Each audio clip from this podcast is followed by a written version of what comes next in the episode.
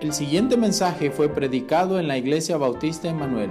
Si desea conocer más acerca de nuestra iglesia, puede buscarnos en Facebook como Iglesia Bautista Emanuel de Cojutepeque. Esperamos que lo disfrute. Vamos a nuestras, en nuestras Biblias a 1 de Pedro, capítulo 4. 1 de Pedro, capítulo 4. Va a encontrar eso casi al final de, de, de Nuevo Testamento. Entonces estamos en 1 de Pedro, capítulo 4. Hay mucho de ver en ese, en ese capítulo, pero vamos a tratar de, de ver uh, algunas de las cosas, eh, incluso solo en el pasaje que estamos leyendo, um, bien podría pasar más tiempo, podría pasar uh, buen buen rato tratando de ver todo lo que está aquí. Yo disfruté estudiando diferentes palabras claves y de dónde vienen uh, en griego y, parecido en, en, hebreo. Vamos a ver uh, un poco de vínculo con eso, pero es, es algo que cuando vamos estudiando la Biblia, lo más que estudiamos, lo más que reconocemos, de que Dios es grande, su palabra es viva, es eficaz, es algo que no voy a llegar a un momento de haber conquistado todo. Pero hay cosas de que sí están muy claros en la Biblia, pero están uh, como llevaron de otro sentido eh, después. Nosotros queremos tratar con alguna de esas cosas hoy. Hoy vamos a estar viendo de no temáis identificarte con Cristo o con los sufrimientos de Cristo. No temáis identificarte con los sufrimientos de Cristo. Y nadie le gusta la palabra sufrimiento y le creen mala cosa. Y hoy vamos a tratar con varios conceptos en eso. Vamos a, a ver qué es eso de los sufrimientos y por qué tenemos que pasar por eso y ese es cómo debemos responder a eso. Hay mucho de ver y vamos a entrar. Primero de Pedro, capítulo 4 y versículo 12. Entonces, si está ahí, decir amén. ¿Qué, hermano Walter? ¿Qué? Uh, no sé, lo demás si lo dijeron o no. Algunos dicen, ah, no está hablando conmigo. No hay otra gente, no estoy hablando con ustedes. Uh, primero de Pedro 4, 12. Amados, no os sorprendéis del fuego de prueba que os ha sobrevenido, como si alguna cosa extraña os aconteciese sino gozaos por cuanto sois participantes de los padecimientos de Cristo, para que también en la revelación de su gloria os gocéis con gran alegría. Si sois vituperados por el nombre de Cristo, sois bienaventurados, porque el glorioso Espíritu de Dios reposa sobre vosotros. Ciertamente de parte de ellos Él es blasfemado, pero por vosotros es glorificado. Así que ninguno de vosotros parezca como homicida, o ladrón, o malhechor, o por entremeterse en lo ajeno. Pero si alguno padece como cristiano, no se avergüenza, sino glorifica a Dios por ello, porque es tiempo de que el juicio comience por la casa de Dios. Y si primero comienza por nosotros, ¿cuál será el fin de aquellos que no obedecen el Evangelio de Dios? Y si el justo con dificultad se salva, ¿en dónde aparecerá el, impío y el pecador? De modo que los que padecen según la voluntad de Dios, encomienden sus almas al fiel Creador y hagan el bien. Entonces estamos eh, viendo varias cosas acá en, en, este pasaje. Para dar el contexto, antes del versículo 7, uh, estamos hablando de, uh, comenzando el capítulo, estamos hablando de, de malas cosas, de diferentes tipos de pecados y, y, cómo va a salir por eso y cómo ellos van a poner uh, ellos van a tener su, juicio, pero también de que nosotros debemos ser apartados de ellos. Entonces ese es el contexto. Entonces ahí, uh, uh, claro, Pedro andaba con Jesús, él sabía cómo era de padecer por las cosas de Cristo.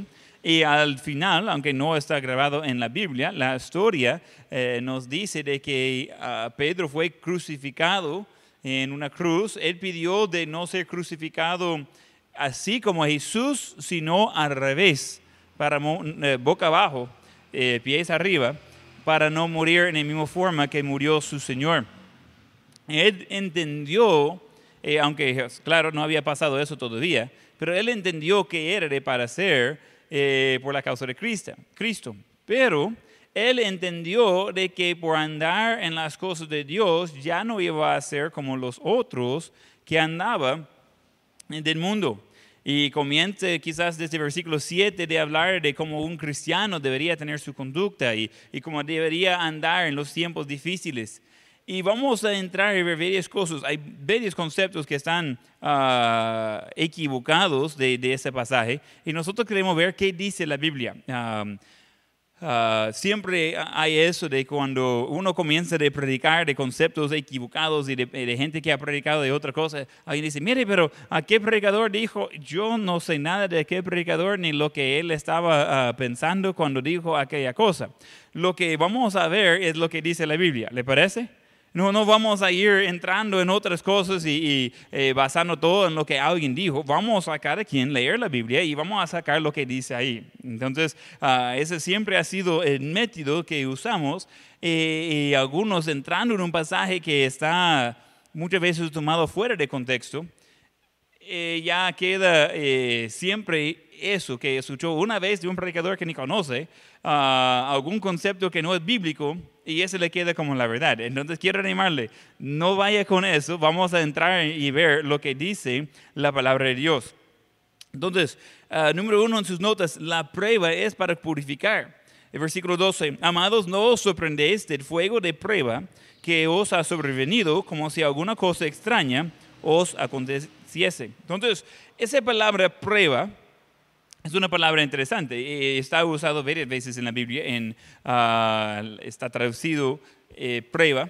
La palabra en griego, eh, esa palabra que está usado aquí, ah, tiene una raíz que viene de, de, la misma palabra donde sacamos la palabra puro. Y es algo que eso sí aparece varias veces. En hebreo tiene una palabra, o sea, el Antiguo Testamento Antiguo Testamento tiene una palabra parecido que viene de, ese ah, mismo tipo de raíz del uso de la palabra, hablando de puro, de pureza, y lleva el concepto de purificar. Cuando está hablando esa palabra prueba, está hablando de un proceso de purificar. Viene vinculado con Proverbios 17.3. Vamos ahí. Proverbios 17.3. El uso de la palabra aquí que estamos leyendo traducido como prueba va a haber vinculado al uso de la palabra que encontramos en Proverbios 17.3. Dice, el crisol para la plata y la hornaza para el oro, pero Jehová prueba los corazones. Entonces, en ese versículo usa la palabra prueba allí, pero está usando la palabra prueba en el contexto de cómo usar plata y cómo usar oro en y, hacerlos útiles. Eh, vamos también a Zacarías 30, uh, eh, perdón, 13, Zacarías 13, versículo 9. Zacarías va a encontrar en el Antiguo Testamento, antes de Mateo, después de Proverbios, ahí en medio.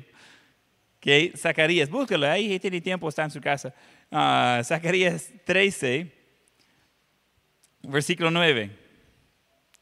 Si llega a Génesis, eh, está muy a la izquierda. Si llega a Apocalipsis, está muy a la derecha. Entonces, en medio de esos dos va a encontrar Zacarías. 13, versículo 9. Y meteré en el fuego a la tercera parte y les fundiré como se funde la plata. Y los probaré como se prueba el oro. Y le invocaré mi nombre y yo le oiré y diré, pueblo mío, y él dirá, Jehová es mi Dios. Entonces otra vez tenemos el concepto del fuego, tenemos el concepto de, difundir la plata y, de probar el oro. está hablando de este proceso de purificar. Vamos a eh, tomar un tiempo ya en el primer versículo de entender el contexto de qué estamos hablando cuando hablamos de una prueba y para qué sirve. ¿Por qué está probando al oro? ¿Qué quieren hacer con oro? Cuando sacan oro de la mina, eh, salen en piedras mayormente, pero no es piedras de puro oro. Eh, hay poco de oro adentro de, un montón de, de, piedras, es parte de. Si alguno ha tomado eh, el afán de, de, llevar una piedra y tratar de hacerlo en pedazos con un martillo, no es trabajo muy fácil, e, es algo pesado. y, y tiene que primero sacar la piedra de la montaña, después tiene que ah, ver si hay oro allí, después tiene que ah, sacarlo para que sea solo el oro, lleva un proceso. ¿Qué es el propósito del proceso? Es para sacar oro que sea puro, que sea ah, ah, refinado, que sea útil. Entonces quiero eh, decirle, cuando vamos entrando en una prueba, no resistir el proceso de ser mejorado. Ahí en sus notas, no resistir el proceso de ser mejorado. Dios quiere hacer una obra en nuestras vidas. Y no es el proceso de mejorar, es el proceso de ser mejorado. Él está haciendo un proceso en nuestras vidas. Eh, nosotros estamos recibiendo la acción de lo que Él está haciendo. E, es algo que fácilmente podemos nosotros ser distraídos con todos los diferentes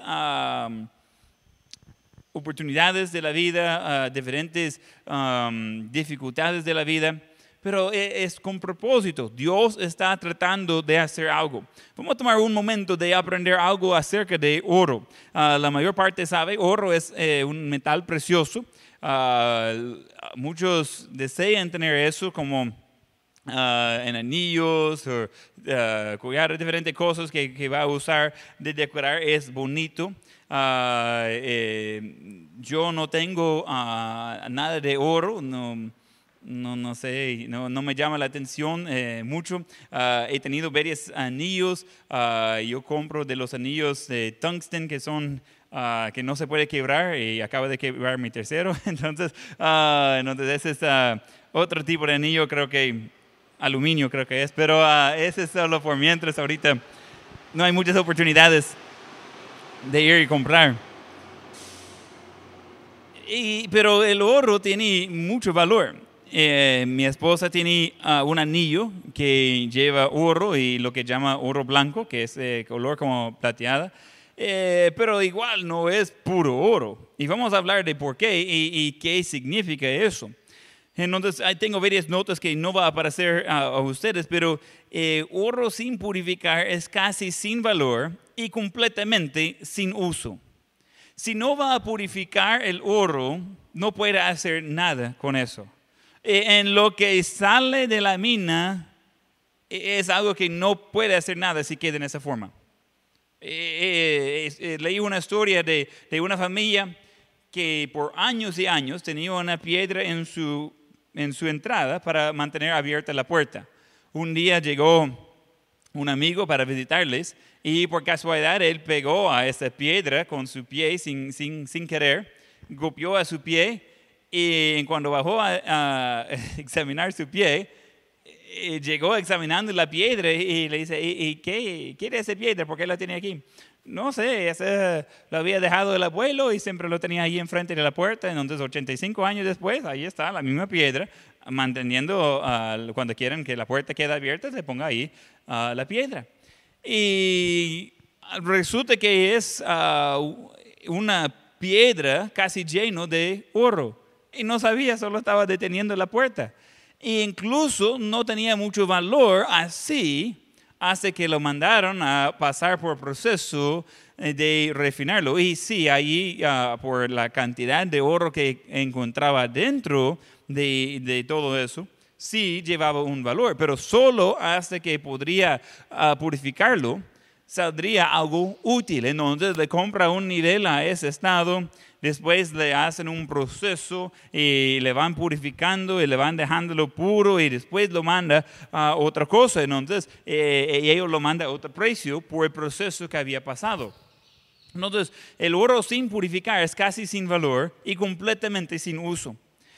Oro que es muy puro tiene mayor valor, pero no mayor uso. Muchos no saben que el oro es súper suave tiene que mezclar otros metales más fuertes para hacerlo funcionar. El oro puro es algo que puede doblar. Eh, quizás si es grueso no puede doblarlo con sus manos, pero digamos que si fuera un anillo de puro oro, de verdad, eh, queda débil. ah, se, se dobla, se quebra y casi son inútiles.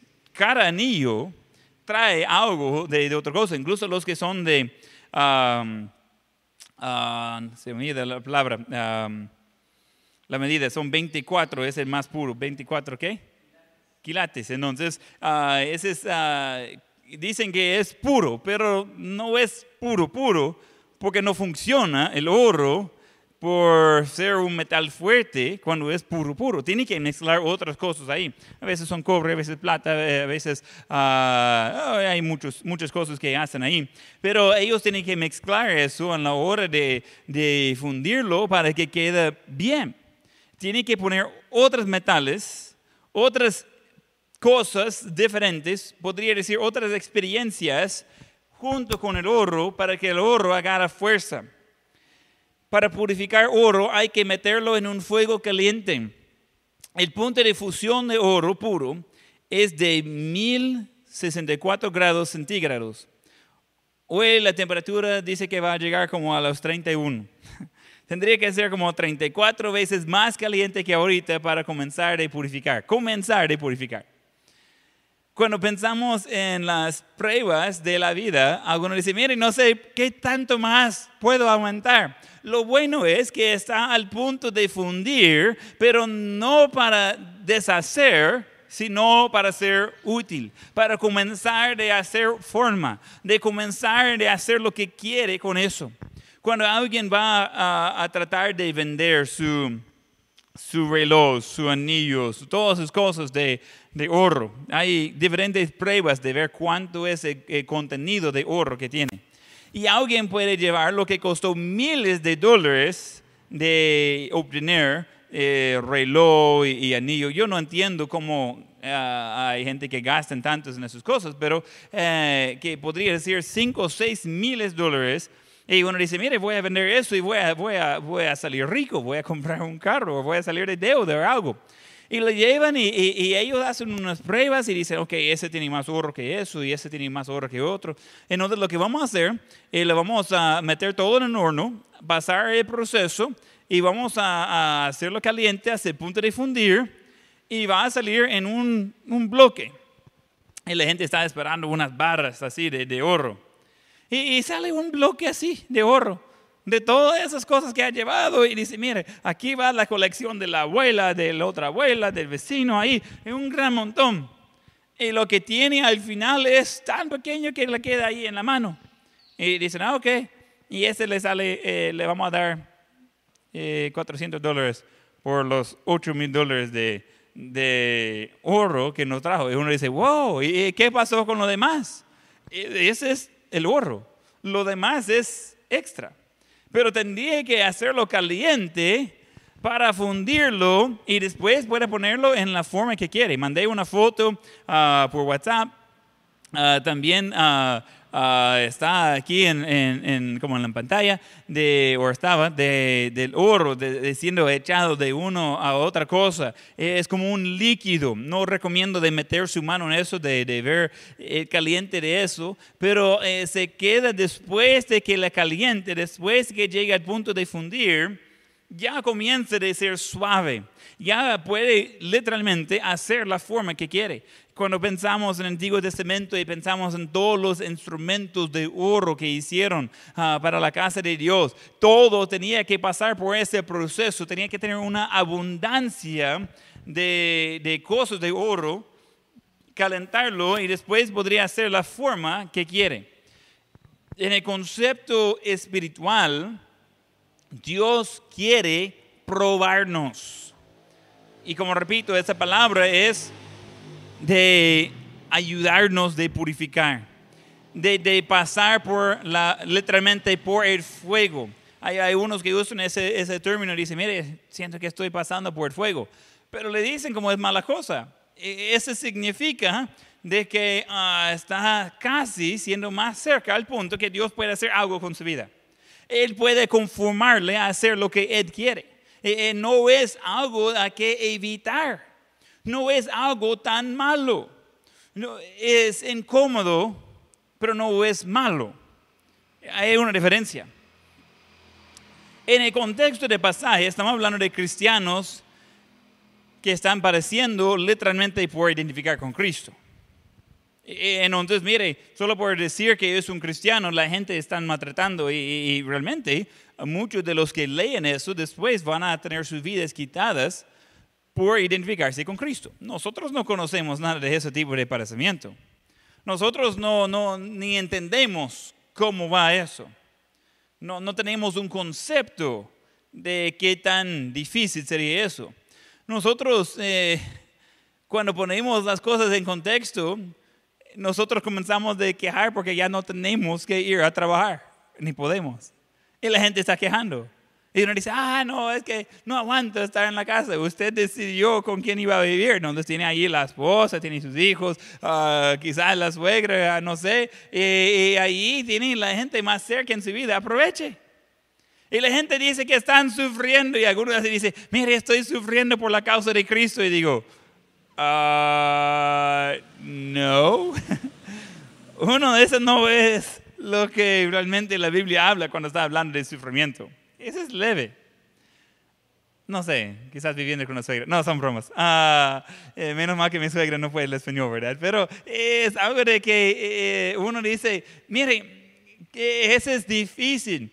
Puede ser que es un poco difícil, pero en comparación con lo que estaba pasando en el tiempo de, de Primera de Pedro, no estamos hablando de gran cosa. Eh, y, mire, nosotros ahora estamos quejando que los niños no tienen que ir a estudiar, que queden en casa. Y algunos ya dieron cuenta que el maestro no era el problema con el aprendizaje de sus alumnos. Entonces, ah, ya vieron que en casa también son tremendos. Y nosotros vamos viendo y, las cosas y decimos, ah, ya no aguanta la cuarentena. ah, ok. Entonces, ¿qué pretende hacer con esa queja? Ah, no, no es que hay muchas opciones. Y uno dice, ah, es que yo siento de que ya todo viene ah, al fin. Entonces, ¿qué, ¿qué, va a hacer? ¿Solo estar esperando que caiga una estrella en la cabeza? Uh, ponga las pilas, hacer algo mientras. Y, y, quedamos con ese de que pensamos que todo es muy mal, solo por las circunstancias. Pero a salir de eso va a salir otra cosa. Eh, después de salir de la cuarentena y en uh, quizás seis meses, un año, va a comenzar, a subir otra vez el eh, eh, precio de combustible. Cuando sube el precio de combustible, afecta el precio de todas las cosas que son entregadas por vehículo. O sea, todo. todo tipo de producto, entonces tiene que subir el precio. Ahorita no va a bajar el precio porque estamos en cuarentena. Entonces el precio del producto no baja, aunque bajó bastante eh, de gasolina. Entonces yo estoy bien emocionado por cómo es de, precio ahorita. Ayer arranqué mi moto solo porque está muy triste de estar sentado en casa y no, no poder salir en paseo. Y, yo también. Entonces uh, lo arranqué y, está lleno de combustible. Digo, lástima, porque por 3 dólares yo puedo uh, manejarlo todos los días por el mes eh, ni tengo donde ir y, uh, no, no necesito combustible. Entonces eh, digo, wow, ese está magnífico. Pero más adelante va a subir el precio de combustible y vamos a estar, ah, es fin del mundo, estamos sufriendo. No, no, esa es la economía, eso se mueve. Uno, dice, mire, es que tengo eh, un problema de, de, salud, yo no sé qué hacer y ese es el fin. Uh, no, no es el fin, solo son parte del de camino no es de, estar tan uh, triste o exagerado de esas cosas. Es parte del proceso para ayudarnos a ser más puros. Hasta que llegamos al punto de fundir, es que podemos ser moldeados. Entonces Dios tiene que ayudarnos de llegar a eso. Y Dios no siempre manda todo lo que viene en la vida. Algunos dicen, mire, es que Dios mandó eh, COVID-19. difícilmente va a poder ah, culpar a Dios con eso. él permitió, sí, pero esos son resultados de, de una de humanidad caída por pecado. Entonces, vienen enfermedades, vienen dificultades, vienen muchas cosas que muchos tratan de poner ah, la culpa a Dios, pero no es que Dios lo hizo, Él dejó la voluntad y de eso salen muchas cosas porque tenemos la naturaleza pecaminosa. Entonces cuando estamos en sufrimiento, y no es si va a estar en sufrimiento, e, es una garantía. Todos vamos a conocer sufrimiento. Es una garantía, eso no debería cerrado eh, eso, donde estamos en sufrimiento, todos vamos a pasar por eso. Después de la cuarentena va a venir otra cosa, no se preocupe. Algunos están, mire, si logro aguantar la cuarentena, toda la vida va a salir diferente. no tanto, solo vamos a pasar de otra cosa. La gente estaba quejándose mucho antes de entrar en cuarentena. Eh, hace, ¿qué? Cuatro meses nadie ni, había escuchado de, lo que conocemos en todo el mundo como COVID-19. No existía. Y ahora es algo que todo el mundo sí sabe de eso y ha sido afectado por eso. Pero había quejas antes de eso. Había problemas antes de eso. Había sufrimientos antes de eso. Y van a continuar después. No deja que algunas circunstancias va controlando todas sus respuestas. Eh, eh, no es, en sus notas, no es nada raro que seamos probados. No es nada raro que seamos probados. Es, si queremos ser útiles, tenemos que pasar por el proceso de purificación. Pero el proceso de purificación requiere bastante calor y requiere quitando las cosas que son impuras. Para quedar puro el oro significa que va quitando toda la impureza de las otras cosas. Entonces tenemos que ver de que realmente es por nuestro bien. Divertido no tiene que ser, es útil. Entonces, no resistir el proceso, no es nada raro que seamos probados. Dios quiere hacer algo grande con nosotros y para hacer algo grande con nosotros, Él va a permitirnos de someternos a la prueba. Y entonces, ya que, eh, que somos probados al otro lado, vamos a salir de más valor y ah, de más útil también vamos eh, leyendo que dice que es, uh, número 3 en sus notas, es cosa de gozo y bendición de sufrir como hijos de Dios. Regresando al versículo 12. Amados, no os sorprendáis del fuego de, de, fuego de prueba que os ha sobrevenido como si alguna cosa extraña os aconteciese, aconteciese.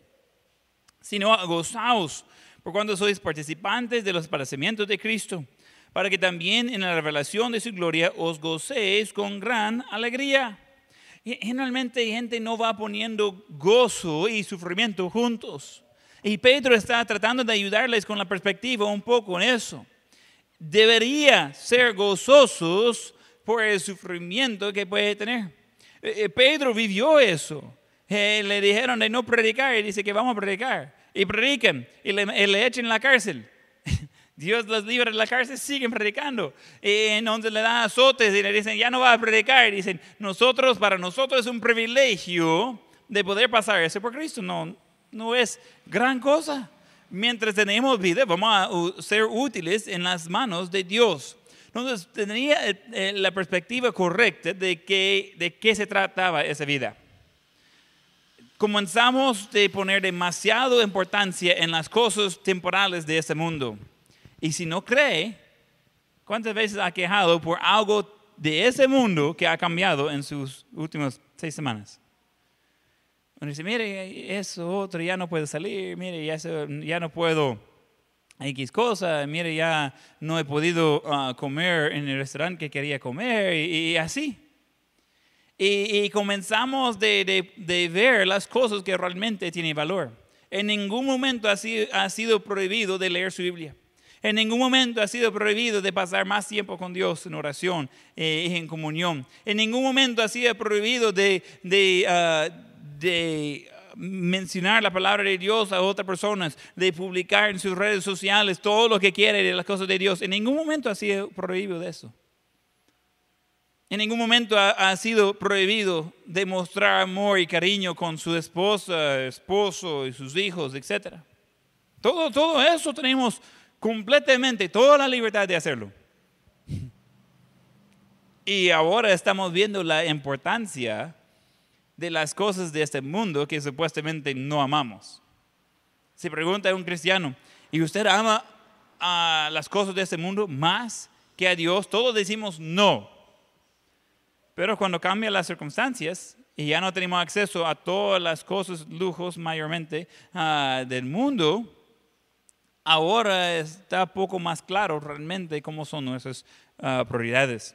Necesitamos recordar de que Dios tiene planes grandes para nuestras vidas, pero nosotros necesitamos uh, ser útiles, nosotros necesitamos dejar a Él de hacer la prueba, de hacer la obra en nuestras vidas, y nosotros debemos tener la perspectiva de tener gozo por todo lo que Él quiere hacer en y por medio de nuestras vidas. Que vamos a ir al punto número dos. No se preocupe, solo tengo como ocho. Hay tiempo, eh, falta para el almuerzo todavía. Número dos, eh, encontramos que debemos vivir diferente que el mundo. Versículo 15. Así que ninguno de vosotros parezca como homicida, o ladrón, o malhechor, o por entremeterse en lo ajeno. Entonces, eh, en, en ese versículo está diciendo, mire, si va a meterse en problemas por seguir a Cristo, dele con gozo. Pero como hijo de Dios, no vaya metiéndose en problemas del mundo. Y eso va con el contexto de la primera parte del capítulo también. No, no vaya actuando como el mundo y después tratando de decir que por ser hijo de Dios eso no va a tener ningún efecto. No, no, no, no, eso no tiene sentido. Eh, eh, Dios está bien claro en lo que Él quiere que hagamos. Entonces Pedro está ayudándoles a ver, hay que vivir diferente.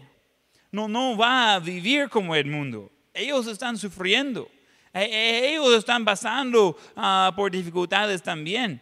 Pero nosotros no tenemos que estar en los pecados de ellos. Nosotros vamos a aparecer por seguir a Cristo, no por ser necio o meterse en pecado, que es diferente. Hay gente que dice, mire, no sé qué hacer, estoy ya en la cárcel. ¿Y por qué está en la cárcel? Solo por ser hijo de Dios. Le agarraron por ser hijo de Dios. Sí, es que yo andaba yo solo y no, no afectaba a nadie. Y, mire, que me, me agarraron y, cuando dieron cuenta que era cristiano me llevaron. Y uno dice, hmm, sería muy raro eso aquí. ¿Qué, ¿Qué, había pasado antes? Bueno, el, el, hecho que yo andaba robando y cosas así no tenía nada de ver. Dejaron a los otros ladrones de ir libre y yo por ser cristiano me agarraron. ah, no. Entonces su problema es que andaba haciendo malas cosas, por eso le agarraron. No es porque, eh, por ser cristiano. Entonces andaba igual como el mundo y entonces está viendo eh, los resultados eh, que vienen con ese tipo de, conducta y ese tipo de pecado. Nosotros necesitamos recordar de que como hijos de Dios debe ser bastante obvio la diferencia entre nosotros y el mundo. Hay gente que está respondiendo, cristianos y no cristianos, como locos a la pandemia mundial que estamos viendo hoy en día. Están comenzando a cambiar todo. Eh, eh, hay gente que está metiéndose en, deudas grandes porque creen que pueden uh, disfrutarse de, los lujos por un ratito y, y, después van a morir y, y las deudas, ¿sabes qué? Y ya no va a ser problema de ellos y, y locuras. Y hay gente que están así como sin esperanza, sin dirección. Y, podría ver que están ahí con miedo y, salen las noticias y uno dice, ¿qué tiene? No, no, no, no, no tiene por qué actuar de esa forma. Y mucho menos lo que conocemos a Dios. Eh, no, no es la forma de responder. Eh, como repito, en el contexto está hablando de problemas y sufrimiento por identificarse con Cristo. Nosotros no estamos viendo nada de eso. No es de que está tratando eh, la pandemia peor o mejor a los cristianos. No, no, nada que ver. Y, y, es cosa de que nosotros debemos actuar y responder de una forma que el mundo nos quede mirando y dice, ¿y por qué usted es tan tranquilo en todo ese proceso? Porque yo conozco a Dios, el que tiene el poder de todo, el que es encargado de todo ah, lo que está sucediendo. No va a pasar nada en mi vida que Dios no permita. Entonces, no tengo por qué tener miedo. Mi padre no me va a dejar de estar con algo que él no quiere. No significa que yo voy a salir sin ningún tipo de problema de salud. No.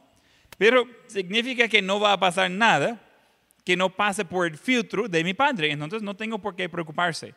Es según la voluntad de Dios que estoy vivo, que sea de, de una pandemia o que sea de, de cualquier otra cosa de salud.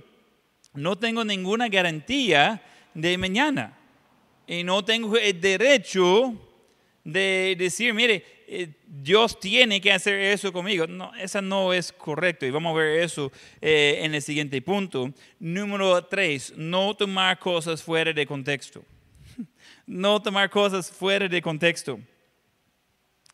Voy a tratar de hacer mi mejor de, de ser amable en toda esa sección.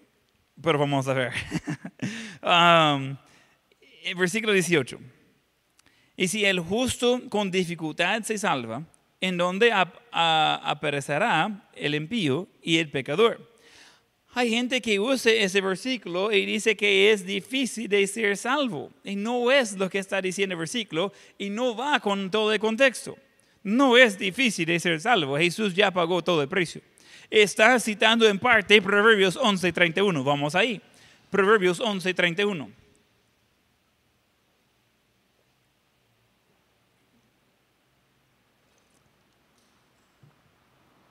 Proverbios 11 31, dice, ciertamente el justo será recompensado en la tierra, cuanto más el impío y el pecador. Ese va con eh, la ley de, de, sembrar y cosechar. Según lo que uno está sembrando es lo que va a cosechar. El versículo no está hablando de que para ser salvo es difícil. De ser salvo es fácil es arrepentir y, pedir perdón y entonces ser perdonado. Ah, y Jesús ya pagó todo el precio. Eso no es complicado. Y eso está uh, evidente, podemos ver varios versículos que va a este lado. Entonces, ¿de qué está hablando? En el contexto, está hablando de lo que, comenzando, está hablando de lo que pasa con los malos, lo que pasa con los cristianos, que ambos sufren pero los cristianos sabemos el fin de la historia. Los cristianos sabemos de que eh, eh, vamos de aquí a un ratito en este mundo y de aquí al cielo y ya. No, no, no, es gran cosa. Uh, algunos dicen, mire, pero quizás nunca voy a ser millonario. Yo no veo el problema. Ah, ¿qué, qué, qué pasa con eso? No, es que yo tenía sueños y eso. Y hay muchas cosas que son muy temporales que consume todos nuestros sueños. ¿Dónde están los sueños de alcanzar a personas con el Evangelio? ¿Dónde están los sueños de, de vivir de tal forma de que marque una diferencia por mucho más tiempo que su propia vida? E, e, entonces comenzamos de, de ver algunas cosas y es como, ese no, no, no, no debería ser así porque nosotros no lo queremos. Y, y, y es honrado. Entonces vamos a comenzar con el versículo. La salvación no es difícil obtener. La salvación no es difícil obtener. Cuando nosotros eh, vimos el versículo, dice, mire, si el justo con dificultad se salva, ¿en dónde aparecerá el envío y el pecador? Entonces, no es de que es difícil de ser salvo, es difícil de obtener la salvación. Eh, es de que la gente que recibe la salvación igual van a estar pasando con dificultades. El contexto es de, los, que no conocen a Cristo, los que sí conocen a Cristo. Habla de, de juicio en versículo 17, porque es tiempo de que el juicio comience por la casa de Dios. Y si primero comienza por nosotros, entonces está hablando de un juicio que comienza con nosotros.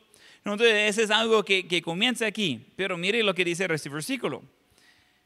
¿Cuál será el fin de aquellos que no obedecen al evangelio de Dios? Entonces está hablando del juicio que comienza de nosotros, pero está hablando del fin de los que no obedecen el Evangelio de Dios, los que no reciben la salvación, los que no deciden de ser perdonados de sus pecados.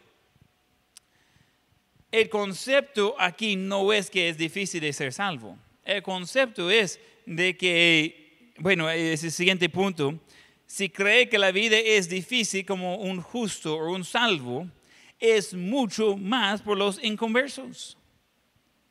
Hay gente que se quejan porque como cristianos están sufriendo, pero como prefiere sufrir como alguien que no conoce a Dios, uh, sentiría mejor si en todo su sufrimiento era peor y sin la esperanza de Dios, no, no, tiene, no tiene chiste, no, no tiene por qué estar diciendo eso. Y dice, ah, tan difícil de ser un cristiano. Yo voy a la iglesia que predica e, el evangelio de prosperidad. A solo seguir a Dios en donde voy a ser rico, saludable y, y todo me va a ir bien. ok, disfrute pero no va a ver que cambie las cosas. Es curioso, he visto muy pocas campañas de los predicadores famosos de la tele que predican y miles de personas sean sanados.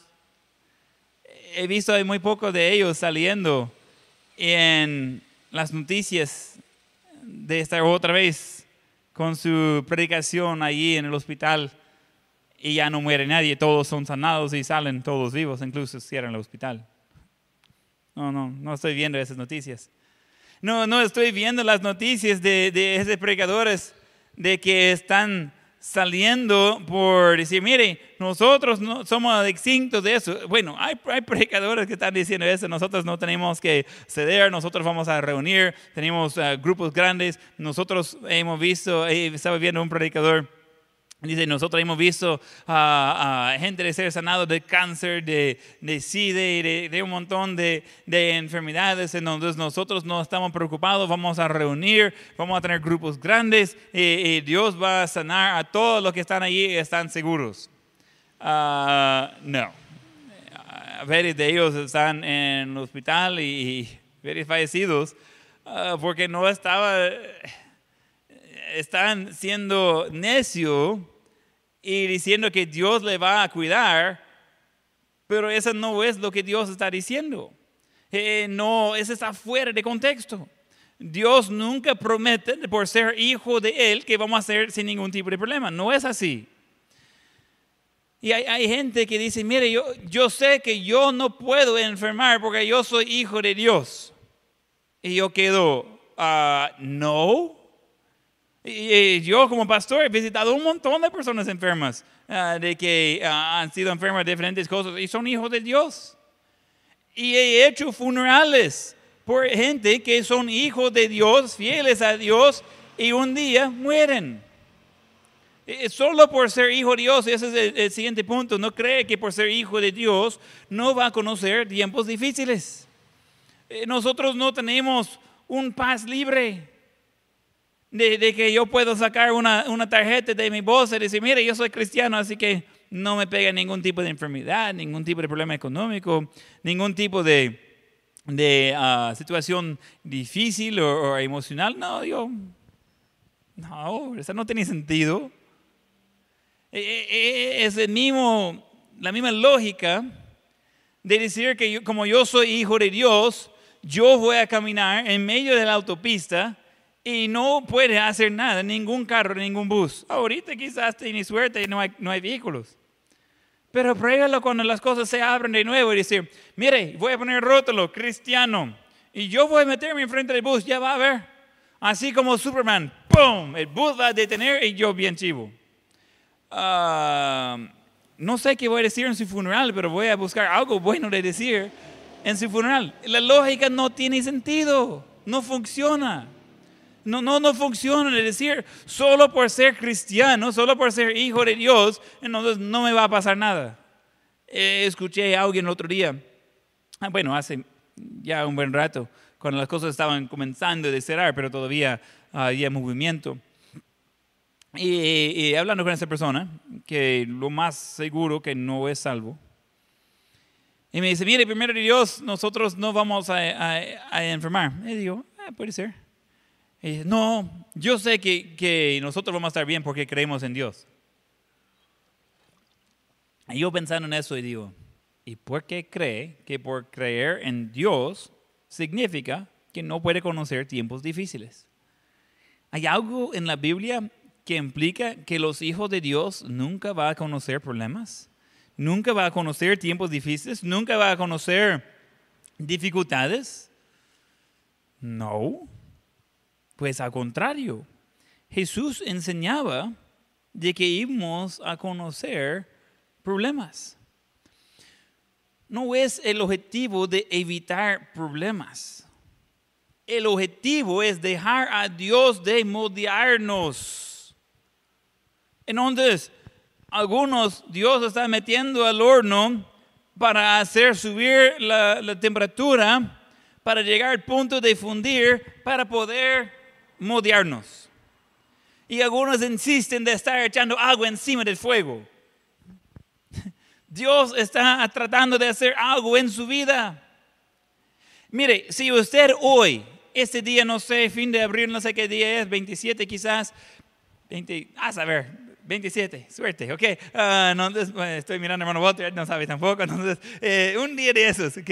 Si este día, fin de abril 2020, y usted no puede escribir lecciones que ha aprendido en la cuarentena y cómo Dios ha hecho una obra en su vida en la cuarentena, es por usted que va a extender más tiempo.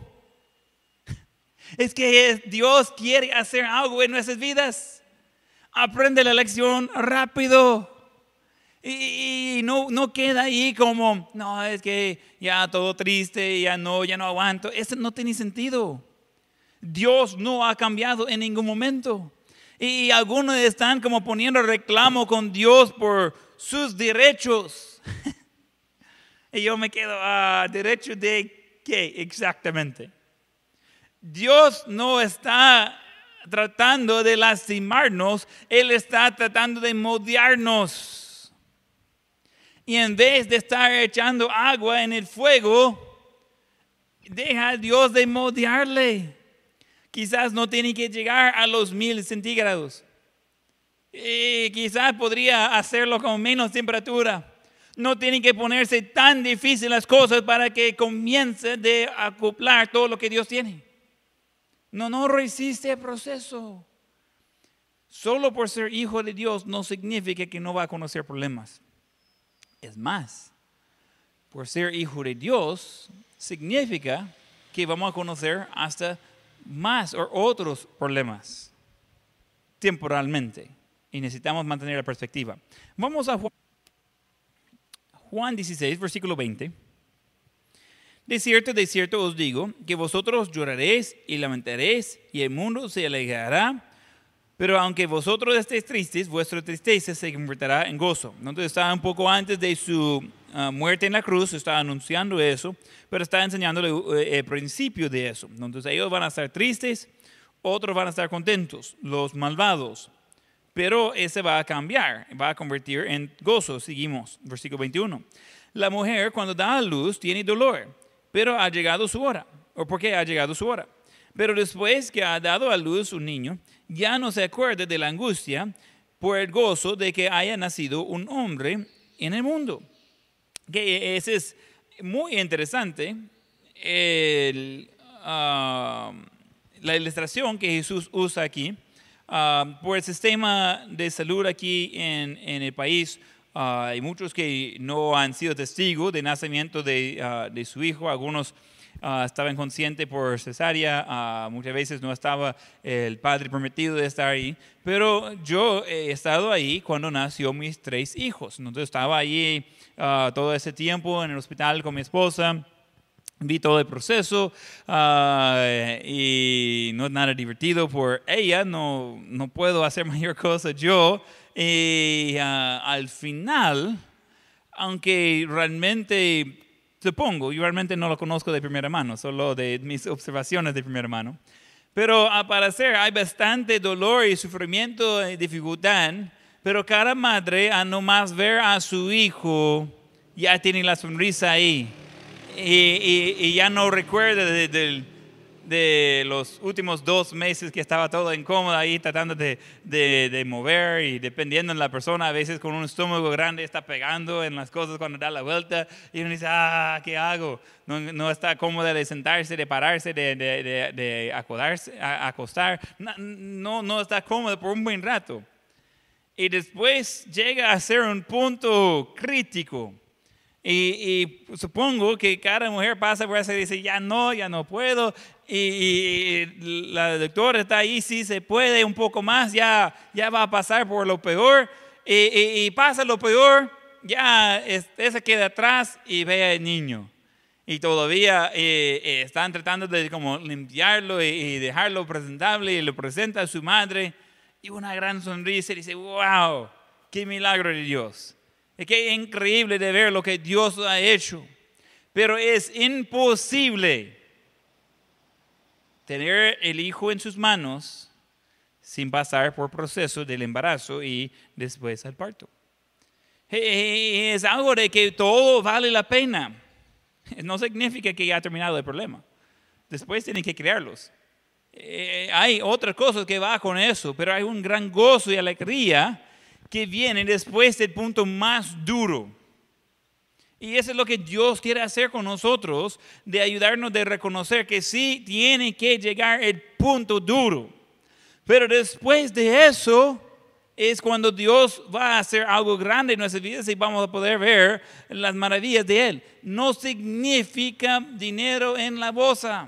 Algunos dicen, ah, es que eh, si yo ahorita estoy faltando por, porque está cerrado el negocio, etcétera, entonces ah, significa que Dios tiene que darme ah, diez veces más después. No, no, no hay nada de eso.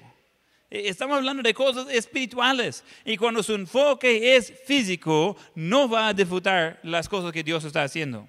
Estamos hablando de espiritualmente. Cuando el enfoque es espiritual, espero que están disfrutando ese tiempo. Eh, Espero que están aprovechando de ese tiempo y están creciendo. Y, Jesús en versículo 21 habla de la mujer dando luz. Y en el versículo 22, también vosotros ahora tenéis tristeza, pero os volveré a ver. Y se gozará vuestro corazón y nadie os quitará vuestro gozo. La circunstancia de que Jesús iba a verlos de nuevo era temporal en este mundo, pero el gozo que iba a mantener este es continuo. Entonces Jesús iba a aparecer por unos días más. Después iba a subir al cielo, continuar ahí, mandar Espíritu Santo, y en ese mundo ya no iban a volver a ver a Jesús. Pero la gente con quien estaba hablando ya está en presencia de Él. Eh, eh, casi todos, ah, menos Judas. Y, y ese, esa gente ahí están, están viendo a Jesús, ellos están bien. Y su gozo no le quitaron cuando Jesús volvió a ascender. No, no, no, había gran cosa ahí. Ah, el gozo puede continuar, porque el gozo no viene de las circunstancias, el gozo viene de comunión con Dios. Y ellos entendieron esa perspectiva después. Entonces, en ese mismo pasaje estamos viendo a la larga, estamos en el lado ganador. A la larga estamos en el lado ganador. Yo disfruto ganar. Yo, yo soy uno de esos que creo que todo puedo y que yo debería ser el ganador en todo. Ah, nosotros estamos jugando, lo decíamos antes, pero estamos haciéndolo más, de jugar juegos de mesa en, en la familia. Y estamos disfrutando de eso mucho. Y jugamos juegos que los, los, cinco podemos ah, disfrutar y participar. Ah, ya hemos identificado algunos juegos en los cuales mi esposa gana. No, es mayormente de suerte, no, ella tiene poca estrategia, pero no tanto. Y ella gana, pero cada vez. Y, nosotros decimos, ah, mire, jugamos otra vez, aunque más, más te va a ganar. Y, y ella queda con, ah, va sumando puntos, lo que tiene más pierda. Eh, yo estoy 70, 80, 100 y ella está 18, 25, ni, ni es por cerca. Y, y, jugamos eso. Hay otro juego en lo cual mi, mi, familia está acusándome de poner trampa porque yo gano y no, No es que tengo buena estrategia en cómo hacerlo, igual es mayormente por suerte y un poco de estrategia. Y gano, entonces eh, gané el otro día y pusieron a, reclamar y todo eso. Es un grupo difícil, ¿verdad? Entonces ahí ah, ellos dijeron, vamos, otra vez, ya, para que papi no gana. Y gano la segunda vez. Y, era así como, vamos rápido porque ya no tenemos tiempo, pero tenemos que hacerlo porque queremos ganar el papi. Y gané otra vez. Y todos, ya ese era para terminar, terminar el día, todos como tristes. Y, hay varias en mi familia que le gustan ganar. Cinco. Y, es curioso, los juegos que jugamos, solo uno gana. Eh, entonces, uh, ese es mi, mi, juego favorito ahora, pero no creo que lo vamos a ver a jugar. Ese fue un buen rato. Pero es interesante, todos queremos ganar. Y nosotros estamos al lado ganador con Cristo. Los que somos salvos, ese mundo es temporal. Ese, ese, ese tiempo es temporal. Y como repito, después de la pandemia va a ser otro problema y siempre vamos a estar en algo. Dice, mire pastor, no está eh, animando mucho. Es que eso no debería afectar su ánimo, porque eso no es de lo que estamos haciendo aquí en este mundo. Nosotros no estamos en este mundo tratando de evaluar los mejores momentos y mejores circunstancias. Algunos de ustedes que están aprovechando bien la cuarentena, esa va a ser las mejores memorias de su familia por años y años y años. Van a estar diciendo a sus ah, nietos eh, en otras generaciones, de cómo es que, disfrutaron ese tiempo en familia y crecieron más unidos. Conocieron por la primera vez su, su hijo de 15 años. Ya ni lo conocía, pero como tenía que estar en casa y aprovecharon de no quedar cada quien en su esquina, crecieron. Pero por un cristiano, nosotros no estamos tan preocupados por las circunstancias. Veamos las circunstancias como oportunidad de crecer, de, andar en las cosas de Dios y vamos. Pero cuando tenemos perspectiva en esas cosas del mundo, jamás va a estar contento. Y, jamás va a sentir bien por donde lleva el, el rumbo. Cuando recordar de que nosotros estamos con la mirada en Cristo.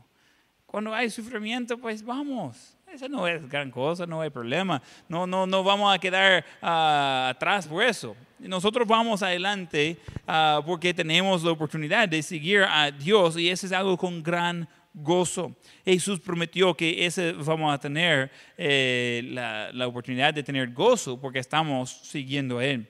Y ahora vamos a, punto número cuatro. Podemos confiar en la voluntad de Dios podemos confiar en la voluntad de Dios. Regresando a 1 Pedro 4, versículo 19, donde ahí en el texto. De modo que los que padecen según la voluntad de Dios encomienden sus almas al fiel Creador y hagan el bien. Mire lo que dice.